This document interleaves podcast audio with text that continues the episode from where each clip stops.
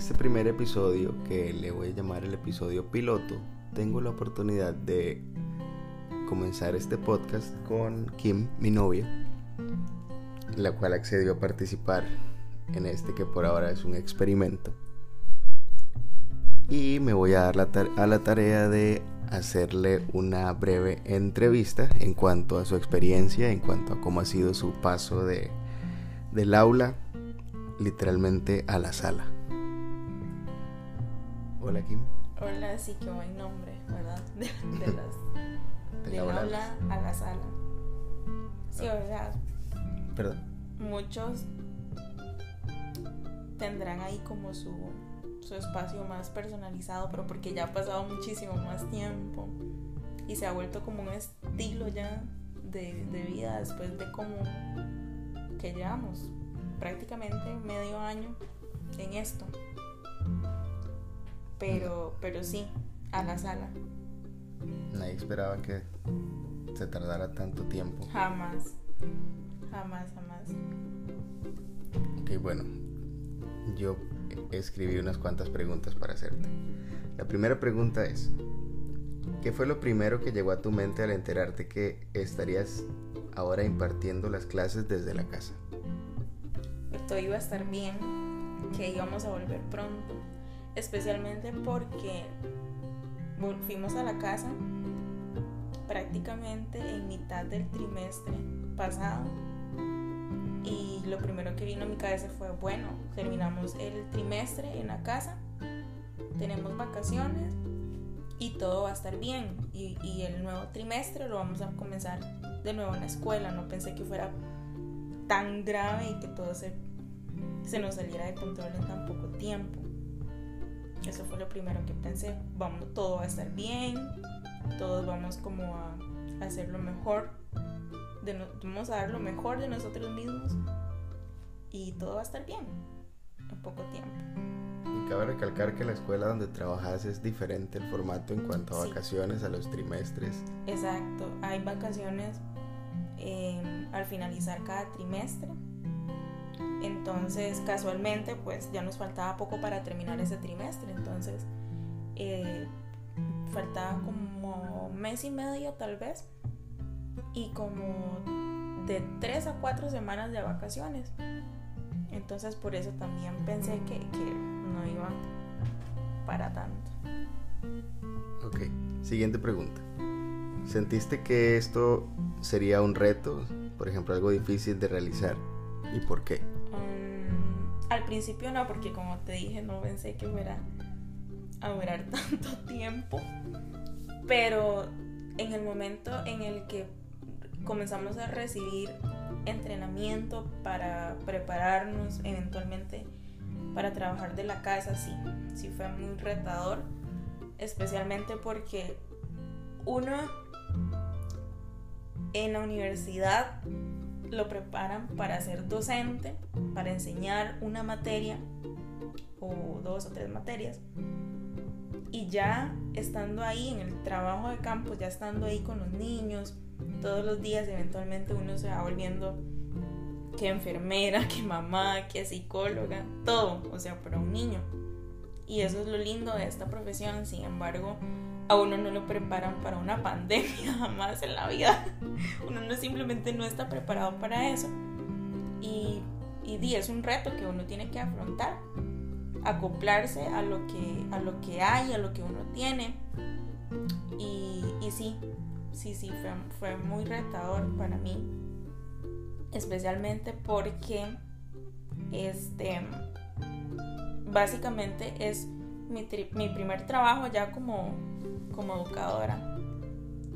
Ya como profesión, porque eh, estuve como, como tres meses. Después de hacer mi, mi práctica profesional, que fue ahí mismo, en esa misma escuela, hice la práctica, me gradué y estuve trabajando tres meses, pero no, no fue como el suficiente tiempo como para em, involucrarme lo suficiente. Y, ahora pues, aparte de, de, lo que te dije antes, de que uno se convierte la mamá, la, la enfermera, la psicóloga, la, la, todo para un niño, o, o los niños en general, este, uno no está preparado para esto. Bien.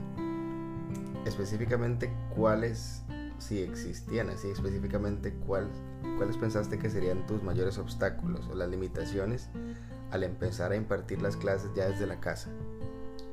En el momento en el que se estaba mencionando que se iban a cerrar las escuelas, que pues simplemente estábamos esperando la directriz del Ministerio de Educación para hacerlo. Em, pues pasaron muchas cosas por mi cabeza, por ejemplo, eh, el acceso a la tecnología de los estudiantes que pues no tienen los suficientes recursos, eh, de los niños becados especialmente. No todos tienen ese acceso a, a internet, ni siquiera una computadora a veces. O sea, pueden tener una computadora, alguien puede incluso prestar, qué sé yo, una computadora para realizar el trabajo desde casa, pero no todos tienen acceso a internet y eso fue lo primero que yo pensé el, viernes, porque fue un viernes que, que se mandó este, ya oficialmente la directriz que podíamos cerrar la escuela. Entonces yo dije, ok, ¿qué va a pasar? Y, y sí, la escuela pues, eh, ¿cómo se dice? Como el como la junta sí, de, de padres de familia y los encargados de, de, becas en la escuela corrieron para poder cubrir esas necesidades, especialmente los niños becados, que no, que no tenían acceso a esos recursos. Eso fue lo que primero vino a mi cabeza, ¿qué va a pasar con ellos? Y después, digamos, bueno, específicamente limitaciones y obstáculos que pensaste que se te iban a presentar a vos? A mí, um... ah. Yo ni siquiera pensé en mí en ese momento. Así que, o sea, no, no. Mm, pero igual, tal vez como un lugar apto para, para poder trabajar desde ahí, porque no, o sea, la casa es la casa, o sea, uno está en la comodidad de su hogar, en, no sé, en la cama, uno tiene su espacio para descansar y tirarse en el sillón, pero nunca pensás en un lugar en el que eventualmente se pueda convertir en tu oficina. Entonces es como, ok, ahora qué voy a hacer? ¿Qué tengo? ¿Qué cosas? ¿Qué me puede servir a mí de lo que yo tengo para poder acoplarme a todo esto? Y, y o sea, son cosas que uno se saca de la manga. Como por ejemplo, eh, trabajar en la mesa, en el comedor o así. He tenido compañeros de trabajo y compañeras, una compañera de hecho, que pues ella, ella tuvo que recurrir a buscar a alguien que pudiera hacer como una mesita que encajara en el sillón para ella poder sentarse en el sofá de la casa y que la mesa de, esta que iba a hacer pues pudiera encajar en sus piernas para ella poder trabajar porque su casa, o sea, jamás se iba a imaginar que, que iba a tener que ir a una situación así y, que tuviera que adaptarla. Sí, me imagino que no solo adaptarte vos, sino adaptar tu casa, que tu familia se adapte también a que durante el rato que vas a estar dando las clases, pues tienen que hacer tal vez menos ruido, lo cual es difícil porque hay gente con simplemente no puede dejar de hacer la comida, no pueden dejar de, Exactamente, y eso, y eso también pues pasa, me imagino, con, con aquellos que tienen hijos, que son educadores también como yo, pero tienen hijos y tienen que hacerse cargo del hogar, de sus hijos, sin dejar de lado el trabajo, porque tienes que hacerlo sí o sí. Claro. Y con todo el amor, obviamente. Y ahora que ya llevas un tiempo considerable impartiendo clases virtuales, ¿cuáles han sido inconvenientes ya realmente que se te han presentado? O sea, que no esperabas que eso te pasara, o sea, que hasta que ya estás en el preciso momento de dar clases, se te presentaron, a la redundancia, hace rato pregunté lo mismo, obstáculos, ya, ya estando en la clase durante un cierto tiempo, cosas que, que no esperabas que pasaran, pero que han, que han ocurrido. Sin duda alguna, la conexión a internet. O sea, por más trabajo que las compañías de internet han realizado para que la red se mantenga, digamos, y de abasto, es increíble este, e, escuchar el eco o el hecho de que no te, te conectas y el mismo sistema te deja ahí como, como no sé, ahí como en espera. Ni te das cuenta si te están oyendo o no a veces. Exacto, que si llueve, no escuchas y entonces vuelvo a lo mismo, tenés que correr y buscar algo que te pueda servir, una herramienta a través de la cual puedas expresarte y que te puedan entender. Porque de pronto estás dando la clase y se va el internet, entonces dejas a los niños ahí. Y, y eso, o sea, eso no puede pasar, le puede pasar a un niño. Porque no hay problema, pero a la maestra no le puede pasar eso. Sí, exacto. Sí, imagino que después, o sea, deduzco que hay que hacer ciertas técnicas para que lograr que un niño de cierta de la edad que ustedes le dan clases, o sea, se concentre frente a una computadora y que se te caiga el internet, ah, es como lo perdiste. Vieras que no, digamos, bueno, sí, no.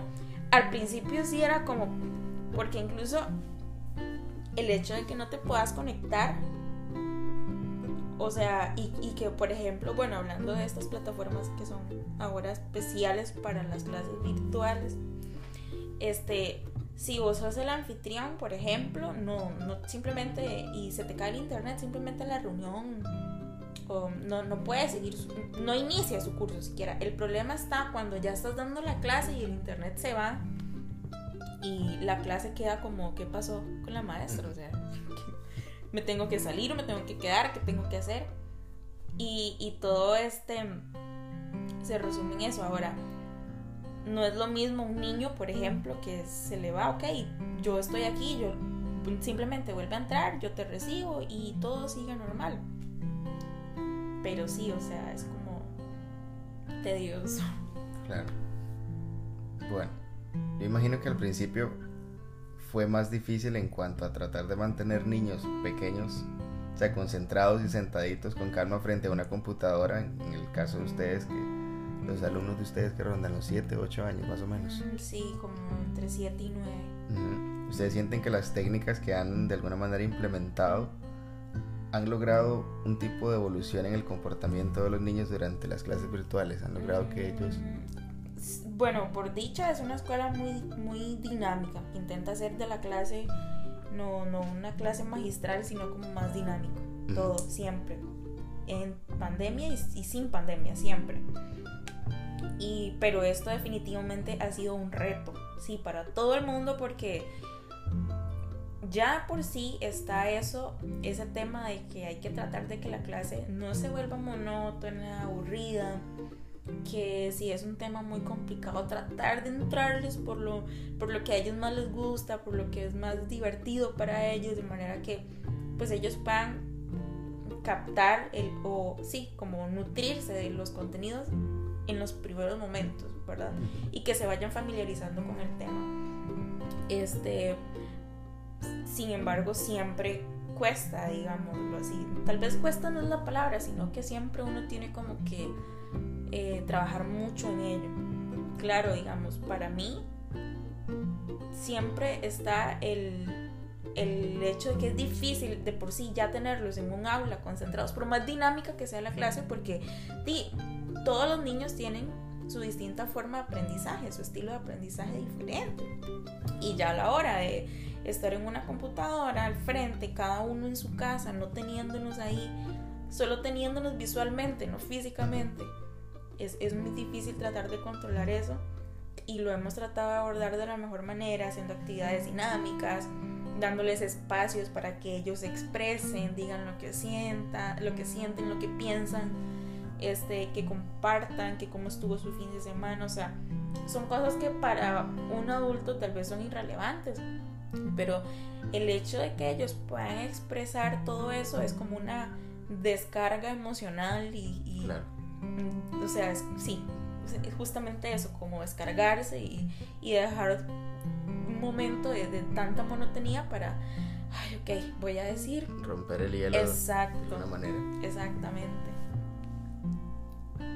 Ok, bueno, para cerrar me gustaría que nos contés algún tipo de experiencia de esas que se pueden decir rompehielo, de las que son siempre inesperadas con los niños, como le llamamos acá, ese tipo de esas salidas que uno dice, bueno, algo, algo, algo gracioso que los haya hecho reír mucho durante una clase. Siempre, lo, lo divertido de esto es que siempre, siempre pasa algo.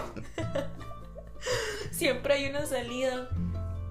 Y En el momento más serio.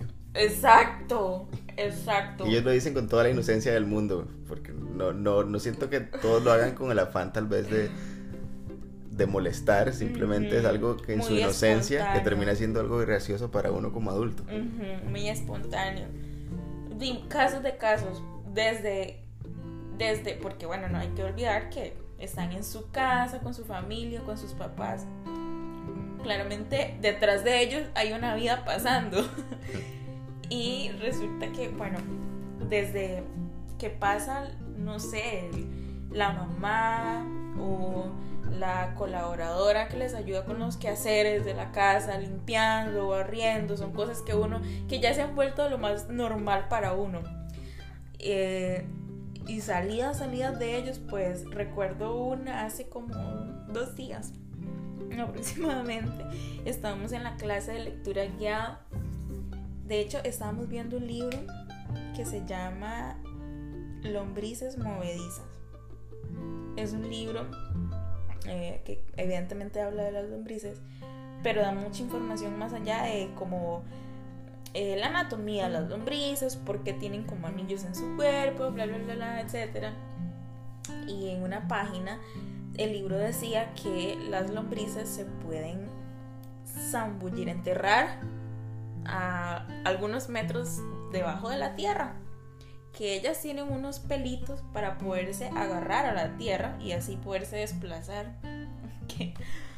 Y estábamos en eso comentando de que, ¿qué te parece?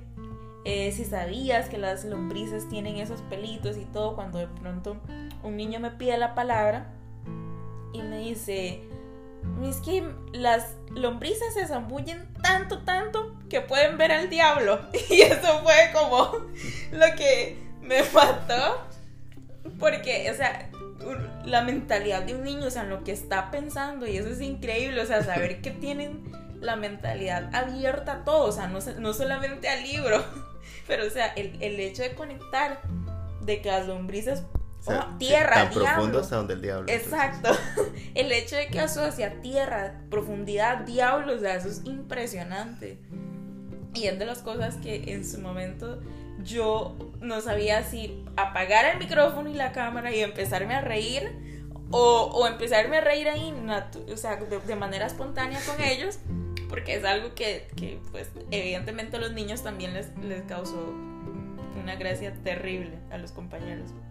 Pero sí, o sea, es, eso es como lo bonito también de, de estar en la casa. Que ellos tienen como su espacio, este, en fin. Ok, perfecto.